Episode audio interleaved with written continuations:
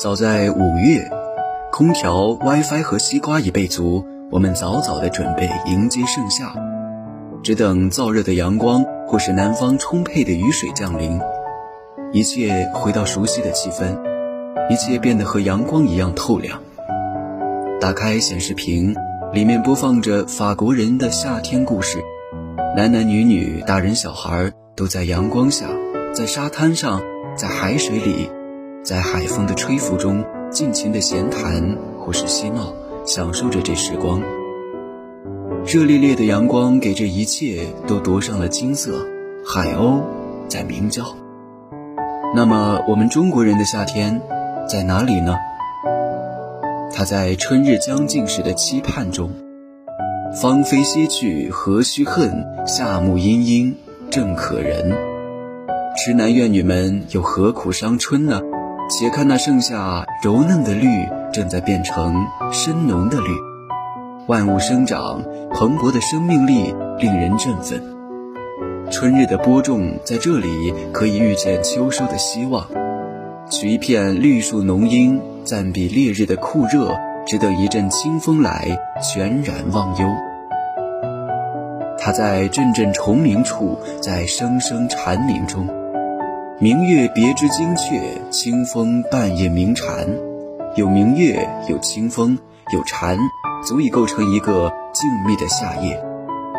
有时候无需清风，也能降下燥热。竹深树密虫鸣处，时有微凉，不是风。许是那虫鸣声能让人感受到大自然的力量，使人平静，心静自然凉。它在荷香四溢中。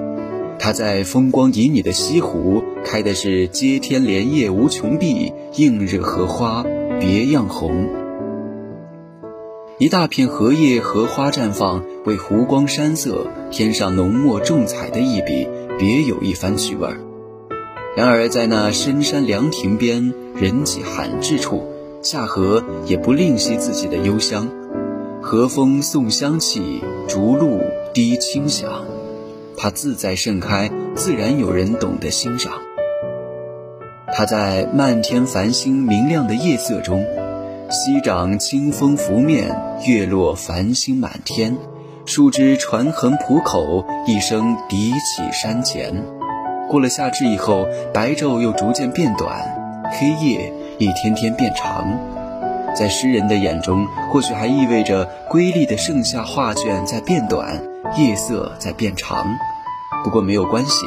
皓月落下，还有繁星当空，哪里都容得下盛夏诗景的栖居。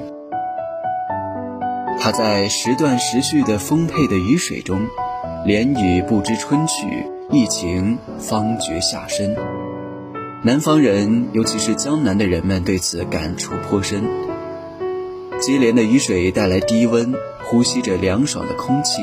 并不觉得春天离自己有多远，乍然放晴，方觉夏日已至，将人拉回现实。残云收夏暑，新雨带秋兰。正当酷热时，又是一场雨将暑气全收。当闷热散去，已经可以遥遥地感受到秋天的爽气了。它在满是清甜瓜果的满足中。梅子金黄，杏子肥，麦花雪白，菜花稀。酸的梅，甜的杏，果香四溢，占据着人们的味蕾。更何况在麦花雪白中，还可以看得见秋日的丰收。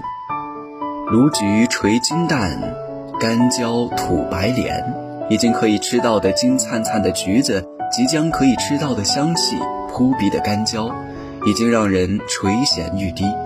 这样的夏天，有花有果，有声有色，有滋有味，无需刻意营造，已经氛围感十足。